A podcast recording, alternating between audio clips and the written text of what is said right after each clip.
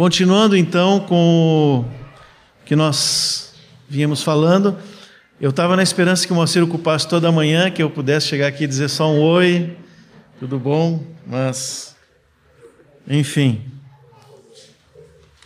É, o, agora eu queria entrar um pouquinho em algumas coisas práticas, mas antes eu queria ler um texto com vocês.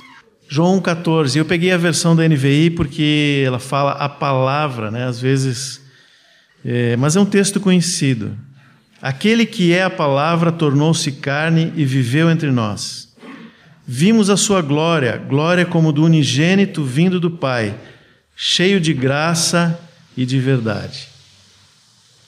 O Moacir leu o texto anterior, né, que fala da nossa participação e como fomos é, atingidos por essa tremenda revelação dos céus através da palavra se tornando carne, Jesus encarnado. E por que que era um, uma tremenda revelação? Porque até então a palavra era algo que não podia ser compreendido totalmente pelos homens, até que ela se fez carne. É, isso não quer dizer que todos aqueles que viveram antes de Jesus não conheciam a Deus, não tinham comunhão com Ele, mas a, a compreensão plena do que é o Senhor e de que Ele é a palavra e de tudo aquilo que Ele diz que nós devemos viver e de como essa palavra nos transforma, só foi possível porque a palavra se fez carne. Jesus colocou na prática tudo aquilo que estava escrito na lei e nos profetas. E todos puderam ver e dar Glória a Deus. E esse processo foi repetido, foi para que ele pudesse ser transmitido adiante. Jesus chamou doze homens para estarem com ele e depois também fazerem a obra. Por que, que ele chamou esses homens? Porque eles podiam ver dia a dia essa palavra sendo vivida sendo praticada. E depois eles fizeram não os doze originais, né? Um se perdeu, mas aqueles que continuaram e outros que entraram no caminho fizeram o mesmo, e geração após geração, aquilo que aconteceu no início se repetiu é, como Jesus havia planejado. Paulo, que não era dos doze, mas que compreendeu muito bem esse processo, o método divino, ele deixou que a palavra produzisse uma transformação dentro dele e com autoridade ele podia dizer, por exemplo, para os coríntios, como ele fala em 1 Coríntios 4,16, sede meus imitadores. A maneira de nós formarmos discípulos é pelo convívio, pela vida em comum, pelo andar juntos e a transmissão de tudo aquilo que o Senhor é e que fez na minha vida e que agora vai fazer na vida do discípulo. Não é um curso, não há diploma, né? Ninguém vai receber o diploma de discípulo, ó, completei o curso, está lá no meu currículo. É vida, é transmissão de vida. Sempre que nós convivemos com alguém, alguma coisa daquela pessoa é transmitido para nós, boa ou não tão boa, né? É, às vezes a gente pega o jeito de, de falar, hábitos, brincadeiras. É, às vezes a gente pega, bom, isso na família, então é, é interessante ver como filhos a, que são adotados, que não têm o DNA biológico, né? É, às vezes repetem coisas que os pais adotivos falam ou fazem por causa do convívio. Então, sempre que convivemos juntos, alguma coisa nós vamos transmitir para as pessoas que convivem conosco. Agora, se nós estamos falando em ser discípulo de Jesus, o conteúdo dessa transmissão é, não é apenas o que eu sou, é a vida de Jesus que está em mim e que fez uma transformação dentro de mim. a palavra de Deus, o Verbo veio a esta carne aqui, veio a mim, e por causa dessa palavra, da minha relação com o Senhor, eu fui transformado. Estou sendo transformado. E agora eu transmito essa mesma palavra com aquilo que o Senhor produziu em mim. Estão entendendo? Nós podemos até fazer um paralelo com esse texto, né? Dizer a palavra veio habitar em mim, agora eu sou outra pessoa, outro homem por causa da transformação que ela fez, e eu vejo a sua glória, glória como do unigênito do Pai. E é por isso que nós podemos discipular alguém. Se for apenas uma imitação de quem eu sou, não vai trazer glória para o Senhor. O final do versículo é, é que dá o alvo, esse que o Moacir estava falando. Se alguém for imitar as minhas manias, até as qualidades que são poucas, mas se alguém for imitar, não vai trazer glória para o Senhor. Vai trazer glória para mim, não para o Senhor. Mas quando a vida do Senhor que está em mim é manifestada para os outros, o Senhor recebe a glória. Esse é o método de Deus. E essa é a linha que divide o discipulado a Cristo que o Moacir estava falando, que ele falou aqui, que vocês responderam e que ele complementou, do discipulado aos homens. O texto que o Moacir usou, João 17,6, né? Jesus diz: Manifestei o teu nome aos que me deste. E ele disse: ó, esse é o discipulado a Cristo. Como é que nós vamos fazer isso? Se nós deixarmos que o Senhor trabalhe na nossa vida, se eu deixar que o Senhor trabalhe na minha vida, que essa palavra produza uma diferença em mim, e aí eu manifesto aquilo que eu recebi do Senhor. 1 Coríntios 4, Paulo diz, né? Sede meus imitadores, mas no capítulo 11 ele repete a mesma expressão, só que ele acrescenta algo mais.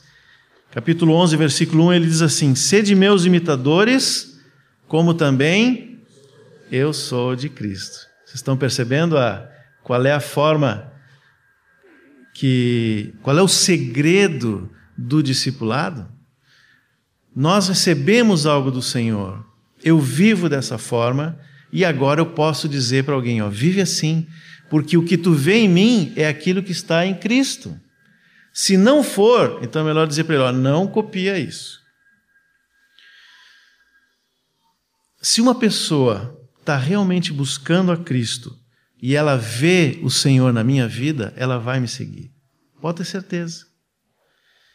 Ela vai ter prazer. Se, se cada um de vocês estiverem cheios de Cristo, aqueles que querem seguir o Senhor, eles vão te seguir.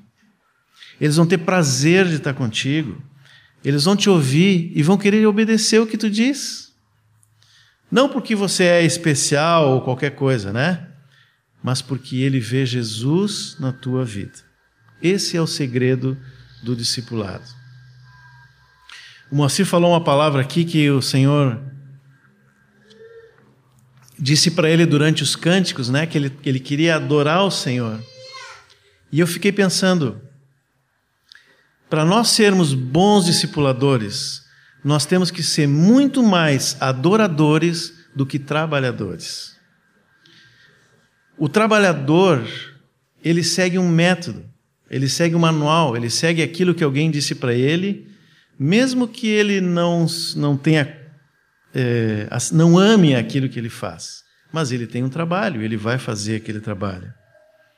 O adorador está sempre olhando para o Senhor tem comunhão com o Senhor, e o seu trabalho vai ser transmitir aquilo que ele recebe do Senhor. Esse é o segredo do discipulado. Portanto, se nós queremos tratar da prática do discipulado, essa base, essa premissa tem que estar muito bem definida para nós. Tem que ser a base de tudo que nós vamos falar aqui. Nosso papel como discipuladores é viver e transmitir a Cristo. Só isso. Esse é o nosso papel como discipuladores, como aqueles que estão pastoreando vidas, cuidando uns dos outros. Qualquer coisa que nós fizermos tem como premissa esse ponto básico. Se eu sair dessa base, aí vão haver os desvios que nós também vamos falar hoje durante o dia. Amém? Isso está claro para vocês? É isso que nós queremos? Queremos viver a vida de Cristo, essa palavra que veio, se tornou carne em nós, né? A vida do Senhor veio a nós, produziu a mudança e agora nós vamos transmitir. Se isso está claro, então agora nós podemos falar algumas coisas práticas, porque o receio é ir para o prático sem ter definido essa base. O Moacir já colocou muito bem aqui essas perguntas, né? É, o que, que é ser discípulo, o que é ser discipulador, qual é o objetivo do nosso trabalho, qual é o alvo. Tudo, na verdade, às vezes ele diz assim: bom, já respondemos, né? Já respondemos. Por quê? Porque tudo se resume a isso. Nós recebemos o Senhor, Ele transformou a nossa vida e agora nós vamos transmitir o que recebemos. Qualquer coisa fora disso já foge do plano de Deus. Antes de colocar ali a próxima lâmina, eu, eu, é, a gente tem que fazer, dar o, o crédito, né, dar honra para quem merece a honra. E, a semana passada, eu participei de um encontro no, na Cidade do México, era um encontro de pastores e, e líderes. E para mim, eu estava tentando não ir nesse encontro, porque nós tivemos uma semana de retiro aqui que foi bem puxada e, e era uma viagem longa, para três dias lá e voltar, né? Eu disse, Senhor, por favor, se possível, afasta de mim esse retiro. Mas, por outro lado, eu, eu senti que Deus é, tinha algo lá naquele tempo, né? Foi uma bênção, foi uma bênção. Foi uma bênção ver como o Espírito Santo se move pelo mundo inteiro em harmonia. Irmãos que eu nunca tinha visto, nem sabia da existência deles, falando uma mesma linguagem, o mesmo Espírito, a mesma fé, um só batismo, né? Um, um só poder, tudo.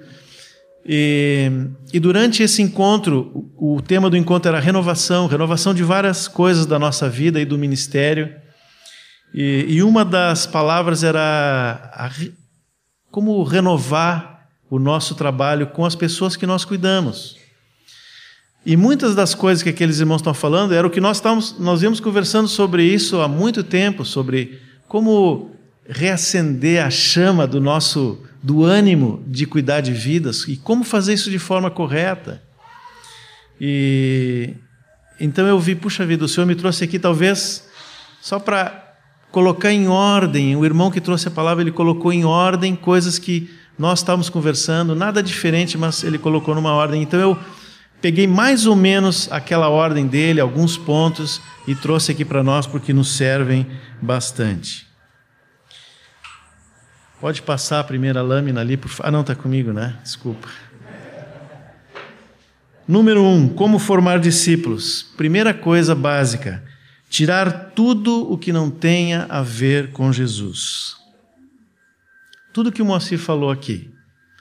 O nosso conteúdo, aquilo que nós. Ah, ah, se puderem anotar isso, ou então depois me peçam, me deem um e-mail e eu posso mandar as lâminas, tá? Mas é bom para a gente olhar depois, ao longo dos dias, ir revisando, meditando nessas coisas. O reino é do Senhor, não é nosso. Guardem isso.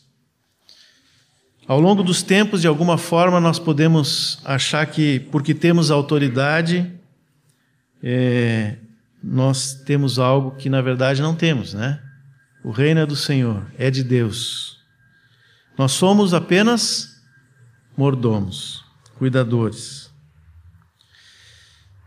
A nossa opinião, nosso temperamento, nossa experiência, tudo isso precisa passar pelo crivo da vida e da palavra do Senhor. O que couber dentro de Jesus é um ensino válido, o que não couber não é. Você sabe que a porta onde nós entramos é estreita, a palavra diz isso, né? Mas às vezes eu imagino que alguém entra assim meio apertadinho e depois sai do outro lado e se expande, né? Não. A porta, a, o texto diz que a porta é estreita e o caminho é apertado. Não muda a forma. Se nós entramos por Jesus, nós vamos pela mesma forma e pelo mesmo caminho até o fim. Quando não reste mais nada de nós, aí vai sair tranquilo lá no final, né? Quando chegar no final, a palavra diz que ele vai completar a obra até o dia de Cristo O que é completar essa obra? Vai tirar tudo que não é de Jesus na nossa vida. Agora, se nós estamos formando, de, eh, formando discípulos de Jesus, nós não podemos fazer isso colocando alguma coisa que não é de Jesus. Por isso precisamos tirar tudo que é dele. Ah, então quer dizer que eu não posso dar a minha opinião para o discípulo? Fico sempre em cima do muro? Não posso dizer que eu acho isso, aquilo? Pode. Aliás, nós temos muitas opiniões e, e, e achismos né, em tantas coisas. Mas cuidado. Quando, quanto ao nosso serviço de ajudar a formar a vida de Cristo nos nossos irmãos, a nossa opinião, a nossa experiência tem que ficar abaixo da palavra de Deus.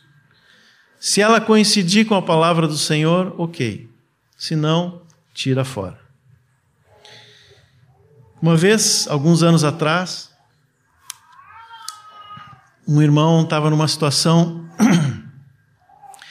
é, em que ele havia se desentendido com outro e a coisa cresceu e se ofenderam e ficou feio lá o assunto. Aí ele me descreveu o que gerou tudo aquilo e eu pensei, pá, mas eu acho que esse cara tem razão, né? Que ele está falando. Aí disse assim, ó, eu vou lá conversar com o outro, né? Aí fui. Ouvi o outro e fiquei mais convicto que aquele primeiro estava certo. Só que a, a, a situação é, ficou ruim, eles estavam é, em um desentendimento grande assim. Aí eu voltei para ele, convicto de que ele estava certo, e disse assim: Olha, eu acho que tu tem razão, mas a palavra de Deus diz assim: aquele que a si mesmo se exaltar será humilhado, e o que se humilhar será exaltado. A minha opinião não pode estar acima da palavra de Deus, entende? E muitas vezes sem nos dar conta, a gente passa por cima de princípios que são próprios do Senhor, para dizer o que eu acho, o que eu penso. Imagina se eu tivesse dito para ele assim: Olha, eu acho que tu está certo, então faz o seguinte, ó, fica aí, fica tranquilo aí, deixa que um dia ele vai se dar conta que está errado e vai vir acertar contigo. O Senhor ia me perguntar, mas por que, que tu disseste isso para o meu discípulo? e não disseste a minha palavra para ele?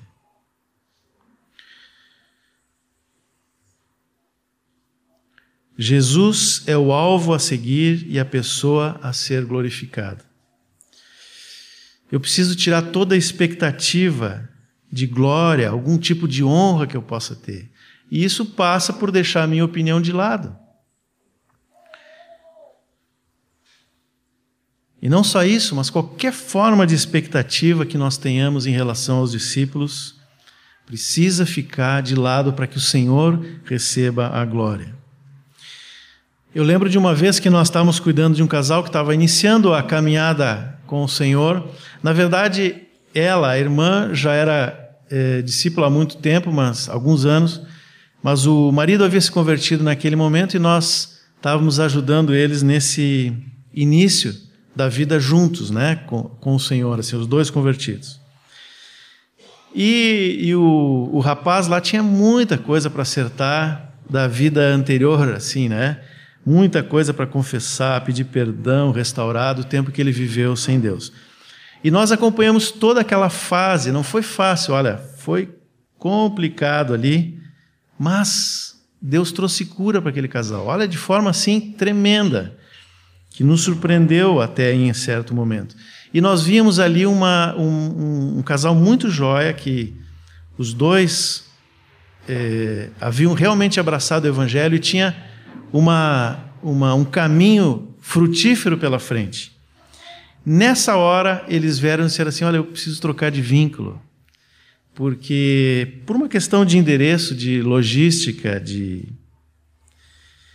Bom, se tem uma coisa que nunca me prendeu é número de discípulos, né? Nunca isso foi assim, dizer, oh, eu tenho tantos discípulos. Nunca, nunca foi realmente. O Senhor conhece meu coração. Mas naquele caso eu fiquei triste porque nós estávamos vendo uma uma possibilidade pela frente, né? E, e realmente depois eles foram e cresceram e são frutíferos até hoje, né? naquela hora o Senhor me lembrou assim: qual é o alvo do teu trabalho?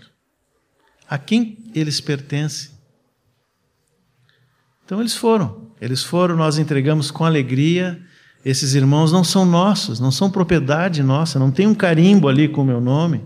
O carimbo que tem é o nome de Jesus sobre a vida desse, desse casal.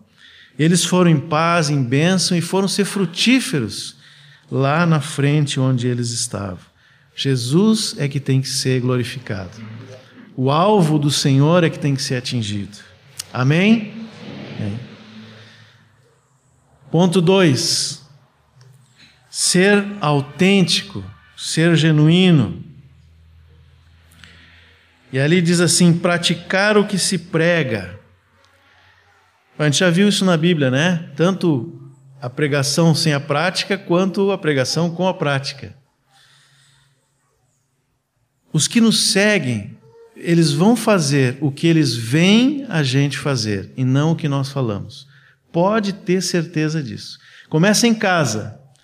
Tu pode dizer para o teu filho é, que o Inter é o melhor time, mas tu botar a camiseta do Grêmio, ele vai ser gremista é, aquilo que nós fazemos tem um peso muito maior na vida das pessoas. Mateus 7 diz que Jesus era admirado pelo povo porque eles, eles viam autoridade nas palavras do Senhor, nem quem ele era. E diz ali que ele, ele tinha autoridade como diferente dos escribas, eu acho que é escribas ou fariseus, enfim, que está lá, não importa, né? Por quê? Porque Jesus era autêntico o que ele falava, aquilo que ele recebeu do Pai e que ele falava, ele fazia. As palavras dele tinham autoridade porque batiam com a prática de Jesus. Enquanto os escribas eram o quê? Hipócritas. Jesus até disse em determinado momento: olha, façam o que eles dizem, mas não copiem o que eles estão fazendo. Que ele não diga isso de nós, irmãos que a nossa palavra seja respaldada, que tenha autoridade na prática da nossa vida. Amém?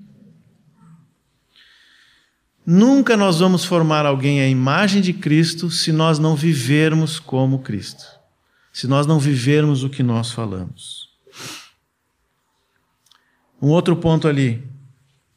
É, quando errar, eu acho que é isso que está ali, né? Quando errar, admita. Evite justificar-se. É, diz apenas: errei, me perdoa, irmão, eu errei, eu sou falho como tu. E se arrependa, né? Não vai dizer isso hoje, amanhã de novo, depois de novo. É, mas é importante. Às vezes nós pensamos assim: bom, se eu disser que errei para o meu discípulo, bah, ele vai embora. Não, ele vai se apegar mais a ti porque ele sabe que você é uma pessoa verdadeira, autêntica, que não tem uma capa, que não tem uma proteção. Porque os nossos erros aparecem, a gente pensa que não aparecem, mas aparecem. As pessoas vêm. Se eu digo assim, não, bom, nós estamos acostumados nos últimos anos no Brasil a políticos que dizem assim, eu sou honesto, né? Tá evidente que tem um monte de problema. Alguém duvida isso, né? Mas eles continuam repetindo. Então, os erros aparecem, as falhas aparecem. Agora, se nós, como discípulos do Senhor, ajudando outros discípulos dele a serem formados à imagem de Cristo, formos sinceros, genuínos, autênticos, nós vamos fazer com que essas pessoas estejam próximas de nós. Nós vamos ter autoridade para ajudar esses irmãos. Satanás vive nos dizendo essas mentiras. Olha, se tu disser que tu errou, as pessoas vão te ver mal. Não. Não é assim. Isso é um engano de Satanás. A palavra diz que quando nós somos verdadeiros, quando nós nos arrependemos, confessamos o nosso pecado, a luz do Senhor vem à nossa vida. E a luz atrai, ela não afasta. Mostra que você também é falho e que depende da graça do Senhor.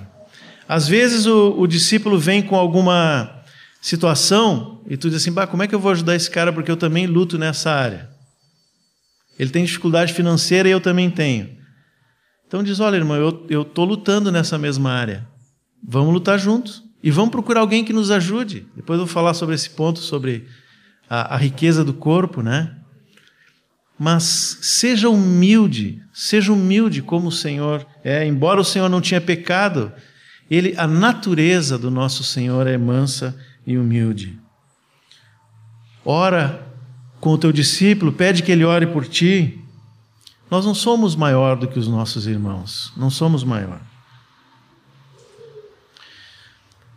Se quiserem parar e perguntar ou falar alguma coisa, fiquem livres, tá? O Moacir já fez várias perguntas aqui, vocês podem fazer outras tantas. Número 3. É, é, nunca pare de aprender e crescer. Seja você também um discípulo. O normal para todo discípulo é continuar a crescer na vida com o Senhor, não estagnar, não parar. Se nós pararmos, essa estagnação vai ser notada logo em seguida e vai começar a gerar desinteresse das pessoas em relação a nós, porque as pessoas vão crescendo. Às vezes, chega alguém para um de nós e diz assim: Olha, eu estou pensando em trocar de vínculo. Aí tu pergunta assim: Mas quem é que está cuidando da tua vida? Fulano. Tu diz: Puxa, mas Fulano. É como diz Moacir, alguém que tem grife, né? É, mas aí tu começa a olhar um pouco a vida desse irmão, às vezes, tá? Não estou dizendo que é sempre. É, às vezes parece que aquele irmão estagnou, parou. O discípulo nem sabe exatamente por que, que ele está desejando essa mudança, mas alguma coisa lá dentro está dizendo para ele: Eu estou crescendo. E, e, e esse irmão parou. Nós não podemos estagnar, nós precisamos continuar a caminhada. Estagnar na vida com Deus, às vezes, tem ligação, está conectado com alguma distorção na visão. Não na visão do propósito ou na doutrina, não é isso que eu estou falando, mas a, nós temos que olhar para o alvo, como o Moacir disse, mas às vezes nós começamos a olhar para um lado ou para o outro. Às vezes é uma profissão nova, às vezes é alguma fase da vida, alguma situação é, algumas coisas nos fazem dar uma parada e observar a paisagem. Enquanto isso, o Senhor vai andando e eu fiquei para trás. Às vezes são alvos pessoais, são coisas lícitas, mas que se tornam um peso. E como peso na caminhada, como diz lá em Hebreus, tem que ser lançado fora. Paulo em Filipenses, eu acho que o versículo está ali também, né? Filipenses 13, Paulo, é, 13, Paulo diz assim: Esquecendo-me das coisas que ficam para trás e avançando para as que estão diante de mim, prossigo para o alvo. Olha, se tem alguém que é exemplo na palavra de uma pessoa que sempre foi à frente, é o Paulo. Nunca parou. Olha, apanhou, quase morreu, era rejeitado aqui e ali. Ele mesmo descreve naufrágio, isso e aquilo, aquilo outro, né? Mas toda vez que Paulo conquistava algo em Cristo, ele dizia: Bom, isso agora fica para trás. Qual é o próximo alvo? Qual o próximo passo? Qual é a próxima riqueza que eu tenho para descobrir no Senhor? Porque eu preciso chegar no alvo. E isso é o que vai fazer com que os irmãos nos acompanhem. Se nós estivermos crescendo na vida com Deus, se eu estiver dizendo, Senhor, o, o, o que mais precisa ser mudado em mim, o que precisa ser transformado, e se deixar transformar pelo Senhor, e se tem alguma coisa para tirar fora, aqueles que andam conosco, eles vão dizer: puxa, mas eu, eu quero estar com esse homem, eu quero estar com essa mulher, porque ele é alguém que está me conduzindo para o alvo, para Cristo. Amém? Vão anotando aí. Número 4. Ser excelente no que Deus nos chamou a fazer. Diligente. A palavra usa várias expressões para dizer essa mesma coisa, né? É, Deus dá condições para nós de fazer a sua obra. Deus dá dons, dá capacidade, mas Ele também dá um limite. Porque nenhum de nós é perfeito. O único perfeito e completo era o Senhor. Todos nós somos imperfeitos, incompletos e temos limites. Naquilo que o Senhor me deu, eu preciso ser excelente. não naquilo que ele não me deu, ou naquilo que eu não tenho condições de fazer. Uma vez, é, uma irmã que está conosco, uma vez não, ela continua nesse ministério, né? É, ela começou algumas senhoras de idade assim a se aproximar dela e foram se convertendo e ela foi cuidando e com excelência. Foi uma, duas, três. E a gente brincava com ela que ela tinha um ministério geriátrico, né? E, e olha, eu dou testemunho para vocês, com excelência. Cuidou daquelas velhinhas. E como o velhinho, o normal para ele é ir para o Senhor, né? Algumas ficaram pouco tempo e o Senhor foi é, levando para ele. E aí, num determinado momento, ela disse assim: será que eu estou fazendo bem, né? Só estou cuidando dessas velhinhas e agora estão morrendo. E eu disse para ela: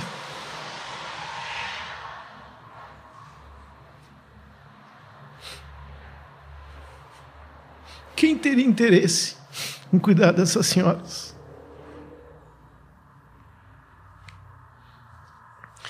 Quem faria isso com tanto carinho, com tanta excelência?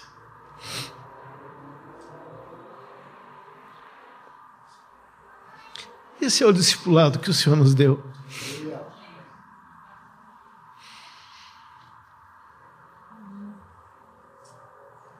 Nós damos alimento para os nossos irmãos. E como quem serve alimento, eu preciso ser um chefe.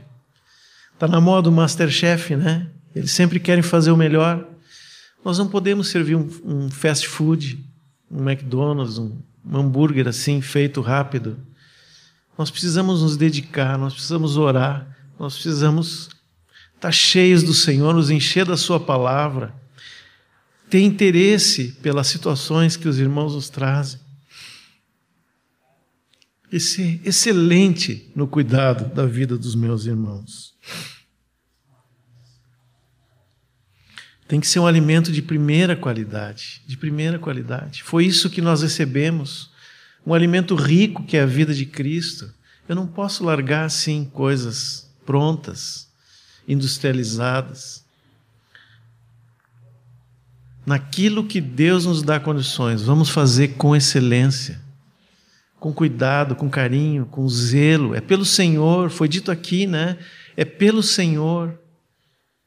É para Ele que nós vamos prestar contas, é dele que nós vamos receber a coroa, a recompensa.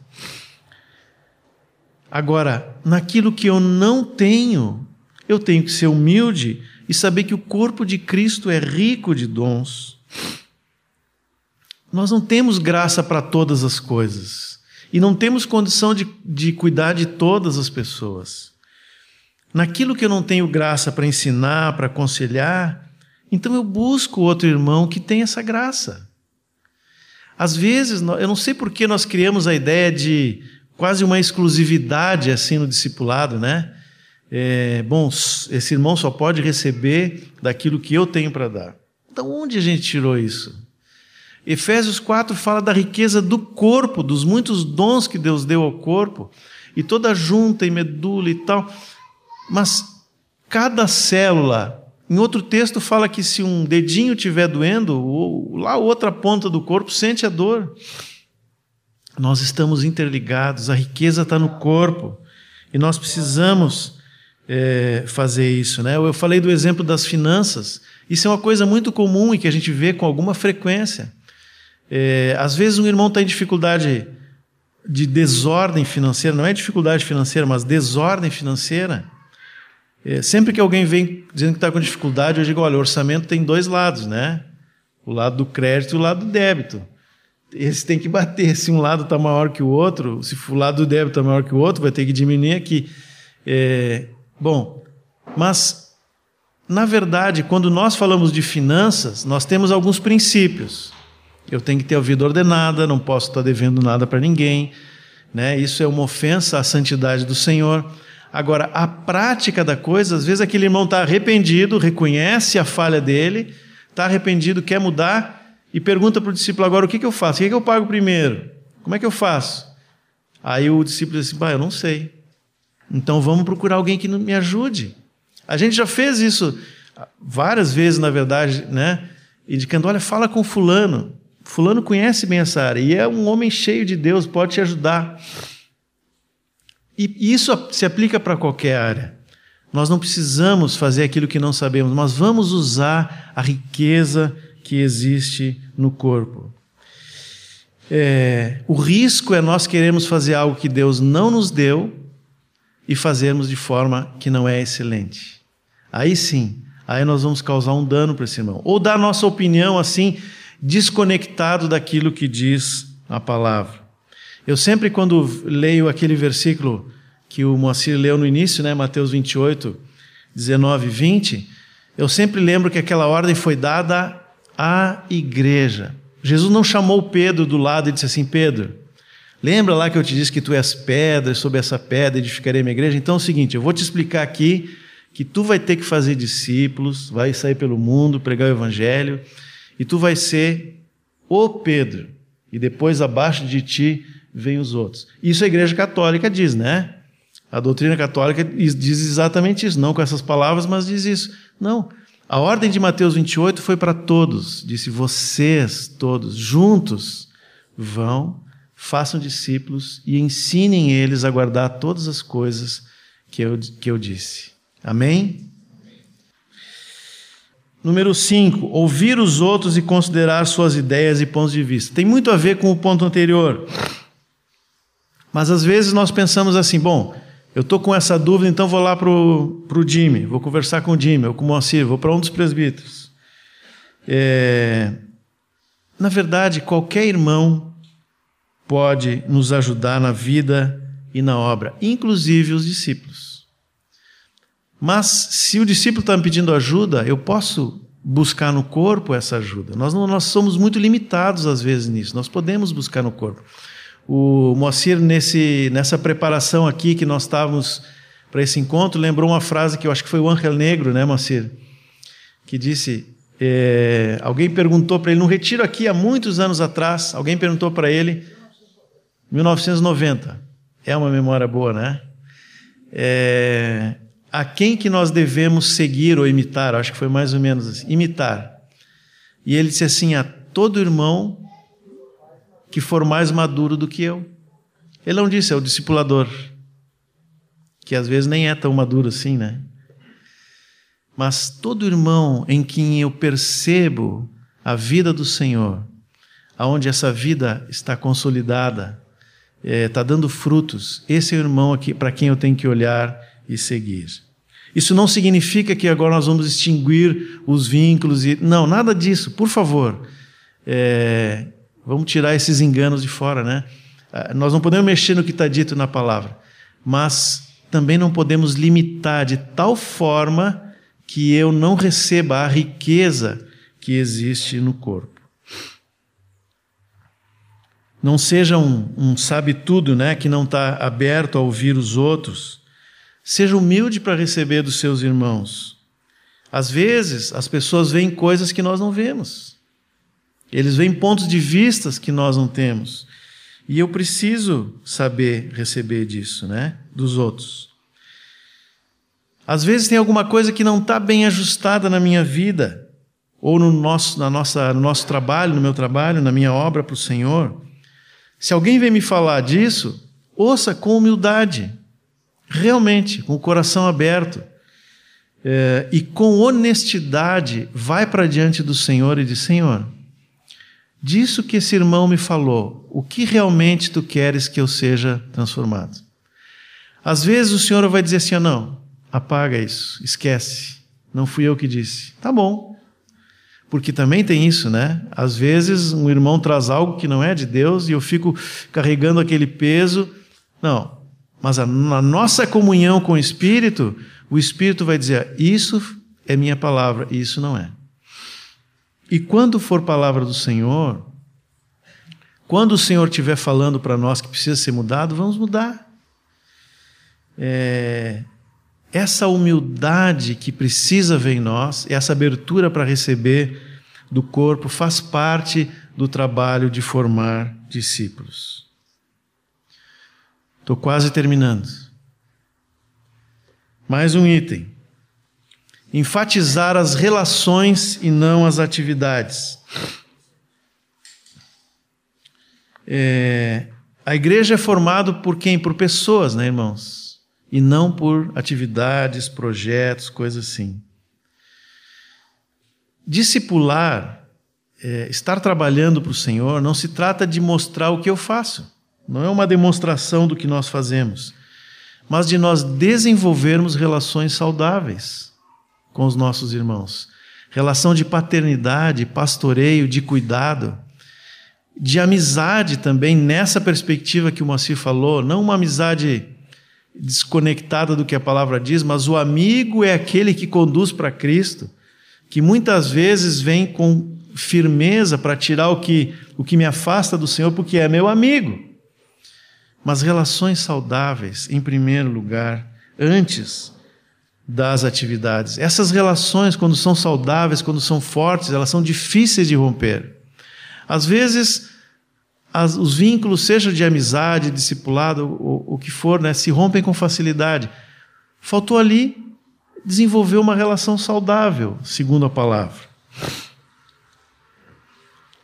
Mostrar genuíno interesse pela vida de cada discípulo. É, às vezes nós pensamos que envolvendo os discípulos no trabalho, em coisas a fazer, nós vamos com isso formar o seu caráter. E eu não estou dizendo aqui que nós não temos que levar os discípulos para o trabalho, tá? Não é isso. Não me entendam mal. O que eu estou dizendo é que às vezes nós pensamos assim, bom, vamos botar a trabalhar que lá de alguma forma o caráter se ajusta. Não, não é assim. O nosso trabalho é desenvolver o caráter, a imagem de Cristo. Isso pode ser feito enquanto esse discípulo está na obra? Sim, mas nunca perca de foco o nosso alvo. O envolvimento das pessoas com as coisas do reino é importante, sim, desde que não seja um substituto do nosso foco principal, que é conduzir as pessoas para Cristo para serem formadas a sua imagem. Amém? Mas Jesus não fazia isso com os discípulos, não botou eles no trabalho? Claro que sim. Ele levou os discípulos a trabalharem de dois em dois, né? Mas a palavra diz que ele primeiro chamou os doze para estarem com ele e depois os enviou a pregar e a expulsar demônios. Uma vez eu peguei a. Não sei se vocês conhecem essa é, esqueci o nome agora, quando pega os três evangelhos sinóticos e a harmonia dos evangelhos, né? Põe em ordem cronológica, põe uma ordem cronológica nos três ali, Mateus, Marcos e Lucas. E, e aí eu peguei esses textos que o Moacir uma vez nos ensinou, né? Marcos 3,14, é isso, né, Moacir? E depois lá, 6, 7. Passou dois anos, mais ou menos, entre um e o outro, quando Jesus chamou os doze e depois enviou eles a pregar. E uma coisa interessante é que nesses dois anos tem duas coisas. Tem dois cegos que são é, recebem a visão de volta, tem nas duas multiplicação dos pães, tem várias coisas duas vezes. Parece que Jesus fez uma primeira, fez uma segunda e disse: Bom, agora então vocês vão e façam igual. Mas o quanto do caráter daqueles homens, o quanto da sua vida foi transformada naqueles momentos. Só com as duas multiplicações dos pães, vocês lembram? Depois Jesus, logo depois da segunda, ele chama, eles vão cruzar o, o, o, o mar ali, né? E ele, e ele fala: Olha, cuidado com o fermento dos fariseus. Tem toda aquela conversa com eles, eles não tinham entendido até aquele momento o que Jesus havia falado. Bom, só depois de tudo isso, então Jesus disse: Agora vocês vão, de dois em dois, deu autoridade. Aí eles foram, voltaram felizes da vida, né? E Jesus disse assim: Olha, só um pouquinho, agora vocês têm que lembrar que a nossa alegria é estarmos no livro da vida. Trouxe de novo o foco para aquilo que é principal. Quando nós tivemos aí o Kickstart, nós tivemos há um tempo de conversar com o Torben, eh, para conhecer um pouco da vida dele, do trabalho. É um irmão muito querido, né? Eh, e ele abriu assim lutas pelas quais ele e os outros irmãos passaram naquele no grupo que eles estão lá conduzindo. E ele falou de um momento em que um homem que era assim, braço direito, é, acabou traindo ele e a todos os outros, né? E fez coisas horríveis assim. E ele disse assim, em lágrimas, para nós, vocês lembram, né? Ele disse assim: ali eu aprendi que é, trabalho e unção é, são coisas que Deus dá ou que podem ser é, acrescentadas na vida de alguém, mas caráter é muito mais importante. Então, é isso que nós temos que focar no cuidado dos nossos irmãos. Nós vamos levá-los à obra? Sim, eu vou falar isso agora em seguida. É, mas, nunca perdendo de foco qual é o nosso trabalho principal. A outra coisa, nesse genuíno interesse pela vida dos discípulos, é que eu preciso conhecer como ele é, em que estágio da vida que ele está, é, quais são os dons que Deus deu para ele é, as pessoas são diferentes, estão em estágios da vida diferentes. Um se converteu hoje, o outro está lá mais adiante. Às vezes um que se converteu vai rápido, né? o outro é, é mais lento. Às vezes tem até mesmo coisas físicas, intelectuais, diferenças é, de cultura, enfim. Eu, eu só consigo perceber isso se eu for realmente íntimo daqueles que eu estou cuidando. Se eu conhecer a vida de cada um e, de alguma forma, respeitar essas diferenças. É, dar o alimento certo. Nós falamos que nós somos chefes de cozinha, né? Agora, não adianta eu preparar uma feijoada e dar para um nenezinho. Pode ser a melhor feijoada do mundo, né? O top 5 lá das feijoadas. Mas se eu for entregar para uma criança, vai passar mal. Agora, no México, eu lutei com o tal do picante, né? Tudo que era 90 e 10% das comidas tinham pimenta. E diz, como é que essa turma consegue comer isso, né? Então, é, bom, consegue, né? Até as crianças.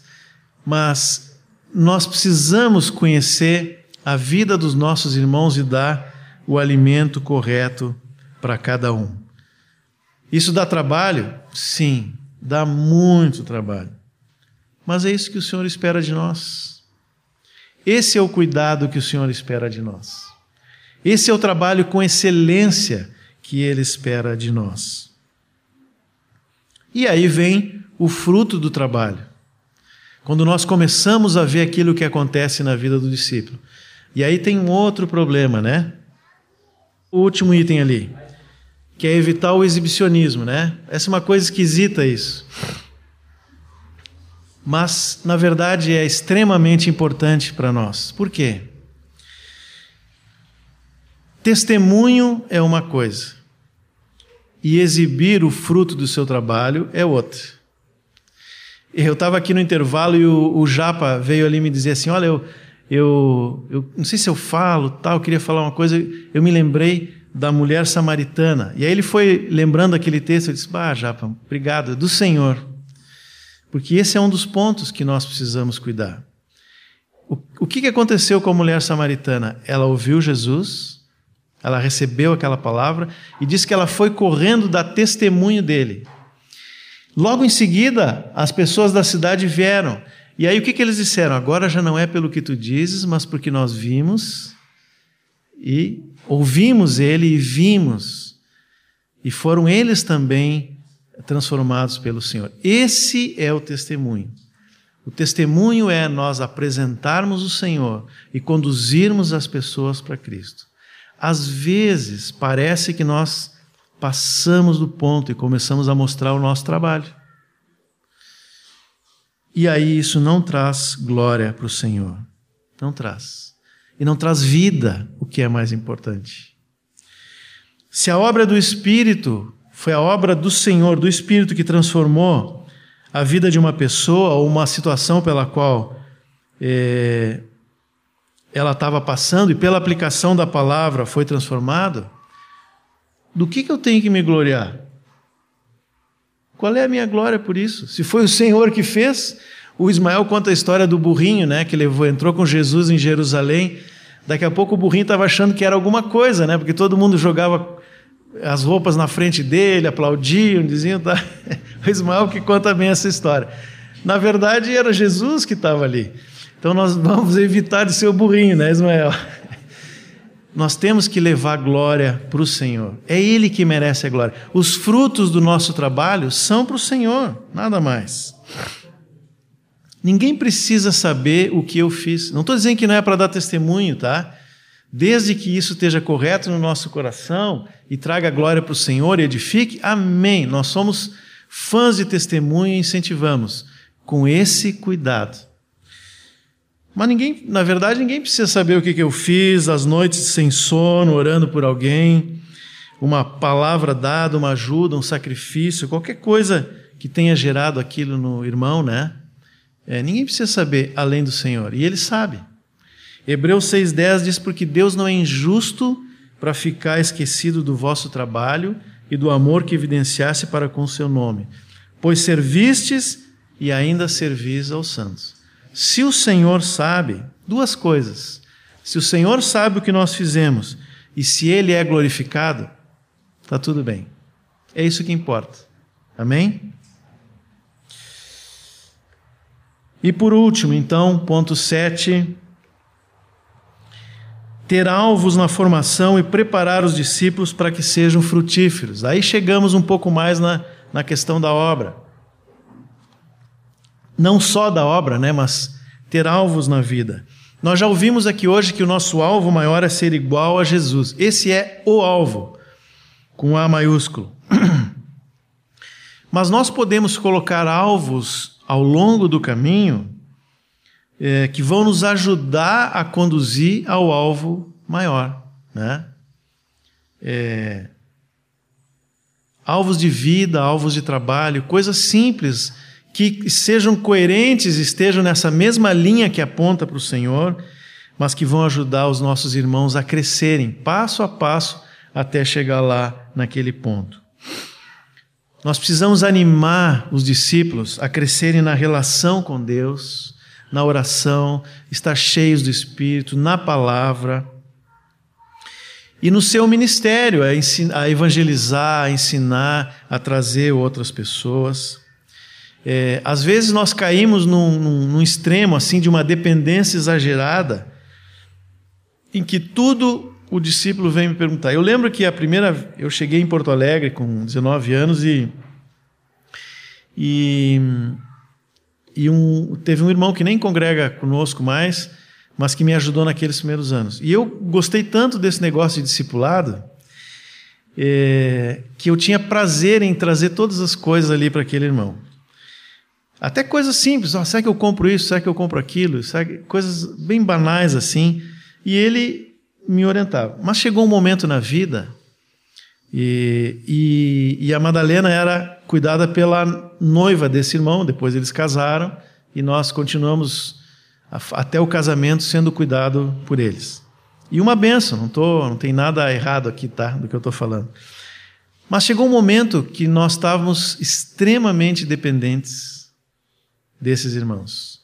E aí o Senhor fez uma coisa que na, na época nos, nos doeu, né? Tirou eles daqui de Porto Alegre.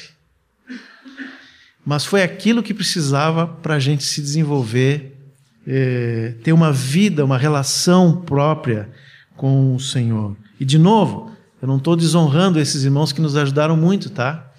Mas o problema estava conosco. Era uma dependência exagerada da nossa parte. Seguir alguém, ser discipulado por alguém, implica em crescer como indivíduo e não se anular no que diz respeito à vida espiritual atrás do discipulador. E nós, como quem cuida, quem discipula, precisamos ajudar para que isso aconteça. Dê oportunidade né, para o seu discípulo para que ele desenvolva os seus dons, aquilo que Deus deu para ele. Primeiro faz com ele, vai junto. Vamos usar o método de Jesus, né? Jesus fez primeiro, mostrou como era, é, levou os discípulos junto com ele. Faz com o teu discípulo junto. Traz a palavra, faz com ele. E depois anime ele a fazer o mesmo. Talvez junto com outros. É sempre, né? De preferência, sempre que tiver oportunidade de trabalhar com outros, Faça a obra junto com outros. É o, é o meio que Jesus fez, como ele fez com 70. Incentive o discípulo a crescer, anime, trabalhe para que ele cresça na vida do Senhor. Esse é o nosso trabalho. É isso que nós vamos apresentar para o Senhor. Pessoas maduras, a, a estatura de Cristo. Apenas cuidando que cada um é diferente, de novo, né? Esse alerta. Às vezes o discípulo vai fazer aquilo, a gente vai e faz de um jeito. A gente pega e, e tem que chegar ali, né? Eu, eu, eu passo aqui e vou pela direita. Aí o discípulo vê e depois pega e vai pela esquerda. Chega no mesmo lugar, eu digo, ah, não, não, não, só um pouquinho. Eu te ensinei a ir pela direita. Mas não chegou no mesmo lugar. Às vezes, os irmãos têm caminhos diferentes, desde que esse caminho aponte para Cristo e para a vontade do Senhor, tá bem, nós somos diferentes. Não é ruim em princípio. Ele tem dons que Deus deu a ele que talvez não deu para ti. E se alguma coisa tiver que ser ajustada, digamos que ao ir pela esquerda ele tropeçou, desligou os fios, né? não era o melhor caminho, o melhor era ir por aqui que está mais livre, faça isso, mas com cuidado, com cuidado, usando a palavra como referência e não os seus critérios. De novo, aquilo que falamos no início. A nossa referência é a palavra do Senhor, não o que nós pensamos, o que nós acreditamos, o que nós. E quantas vezes eu já ouvi de irmãos que ensinaram a sua ideia e depois mudaram de ideia. E aí? Aí deixa o discípulo pendurado lá, né? Ah, mas ele me ensinou isso aqui, agora ele está fazendo diferente. Claro, porque nós mudamos, nós também somos transformados ao longo da vida. A única coisa que não muda é a palavra de Deus. Esses tempos eu, eu vi que o nosso corpo ele se transforma, as células vão sendo transformadas, né? Algumas em dias, outras meses, outras levam anos. Mas entre 10 e 15 anos, e me perdoem os médicos aí se eu disser alguma bobagem, foi o que eu vi, tá? Entre 10 e 15 anos, praticamente todas as células do nosso corpo são diferentes, menos a cabeça. Essa não muda. O Senhor é sempre o mesmo. E o DNA, o que está dentro das células. Isso não muda, o resto vai sendo transformado. Então nós precisamos considerar na vida do discípulo que existem diferenças, momentos diferentes, e ajustar algumas coisas, mas segundo o cabeça. Por último, talvez algum deles, ou alguns deles, vão ir adiante de nós. Vão nos passar, vão ir adiante. Ah, irmãos, isso é um teste para nós. Isso é um teste. E isso é bom. É bom porque o nosso alvo é um alvo comum, é a expansão do reino de Deus. Se nós formos um dia ultrapassados por algum dos nossos discípulos, e isso nos causar algum desconforto, então é bom avaliar qual é a motivação do nosso coração se não tem algo errado. Afinal, para quem é a glória? Não é para o Senhor? Amém? É, eu sempre lembro o trabalho com as crianças, né? Que Thelma e Heloísa estão há anos com esse trabalho. Hoje tem mais outros irmãos, Luiz e Débora estão junto com eles, né? Pegando o bastão ali, mas tem outros tantos. E essas crianças cresceram, adolescentes, jovens, alguns já têm filhos. O, o curso que o Thelma e Heloísa dão já estão os, os novos é, alunos, dá para dizer assim, né? São filhos que eles cuidaram lá quando criança, né? Como é bom ver os irmãos crescendo e indo adiante. Imagina se eles pensassem assim: não, vão ficar sempre crianças. É uma coisa que não tem nada a ver com o plano de Deus. Mas nós temos que nos alegrar em ver os nossos irmãos crescendo e, eventualmente, até indo adiante de nós. Amém? Irmãos, nós. Prometo que eu vou ser rápido aqui para concluir. Mas nós queremos nesse ano. É, assim, dar uma chacoalhada, se dá para dizer assim, santa nesse, nessa obra tão linda que o Senhor nos entregou a fazer, que é cuidar de vidas. É a mesma aquela lá que Jesus disse antes de ir para o Pai. É a mesma obra. É, e esses dias um irmão me lembrou de algo importante, né? Ele disse: essa obra tem início e fim. Lá no primeiro capítulo de Atos, Jesus disse para os discípulos: oh, vocês vão para por toda a Judéia, Samaria, confins da terra, né, até o Brasil, por tudo que é lugar vocês vão fazendo, levando o evangelho, é, fazendo discípulos, tudo mais. Ele disse: mas esperem que o Espírito seja derramado por vocês. Não saiam da cidade, não vão para a Judéia, Samaria, enquanto não tiverem o Espírito. Logo em seguida, o Espírito Santo veio. E aí Jesus disse assim, ó, através do Espírito, não está ali, né? Mas a gente sabe por causa da, dos outros textos. Eu vou estar com vocês até o fim dos tempos. Nós não podemos achar que o trabalho de fazer discípulos, de alguma forma, não é mais para o nosso tempo. Não. Enquanto o Senhor não voltar, essa ordem continua válida até o fim dos tempos. Até o fim dos tempos. Nós podemos desanimar um pouco, é verdade, e às vezes acontece. Mas nós queremos animar, reanimar os irmãos. Nós queremos tirar, assim, qualquer poeira que tenha ficado sobre o nosso trabalho, sobre a nossa vida, sobre o nosso ministério. É, receber vida nova do Senhor para cuidar uns dos outros e fazer discípulos. Esse é um trabalho, como o Moacir disse, feito para o Senhor, feito para o Senhor, com amor, com humildade, com excelência, porque é tudo que nós fazemos para o Senhor deve ser assim. Algum tempo atrás, o Senhor nos dirigiu a, percebendo que é, o discipulado tinha se misturado um pouco com a questão do ensino progressivo, reunião na casa, o Senhor nos dirigiu a separar essas coisas, né? A reunião da casa agora é mais aberta, nós podemos convidar pessoas.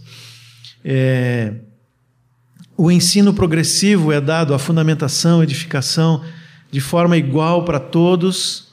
E, e isso tem funcionado e vai funcionar ainda mais, tem que melhorar ainda mais. Mas tudo isso tem um alvo: que nós possamos focar mais é, no cuidado da vida dos nossos irmãos. E é isso que nós queremos animar os irmãos. Nós queremos relembrar, talvez ajustar o foco, usar uma expressão que se usa já há mais de quase duas décadas, né? De tempos em tempos nós precisamos ajustar o foco daquilo que o Senhor nos disse lá no início. Então vamos ajustar esse foco, vamos lembrar dessa ordem do Senhor, dos princípios desse trabalho do discipulado, vamos nos animar no Senhor, não na nossa alma, mas no Senhor, e vamos fazer o que o Senhor nos mandou. Amém? Amém. Esse é o desejo de vocês? Amém. Amém. Todos que desejam assim, levantem a mão para o Senhor, não para mim. Amém. Eu queria convidar que nós estivéssemos orando sobre isso agora. Eu, a gente percebe, e isso não é uma palavra geral, evidente, mas que muitos talvez estejam desanimados no trabalho, na, no trabalho do discipulado, por várias razões. E eu queria convidar os irmãos agora que estivessem orando uns pelos outros, de dois em dois ou de três em três. Mas se alguém se sentir assim, pode abrir isso para o seu irmão, dizer: Olha, eu estou desanimado, eu não sei, talvez eu não sabia o que fazer. E vamos pedir para o Senhor que ajuste no nosso espírito, na nossa mente, é, tudo o que Ele quer de nós. Irmãos, nós temos o Espírito Santo, todos nós. Esse Espírito que o Senhor disse através do qual ele estaria conosco até o fim dos tempos. É o mesmo Espírito.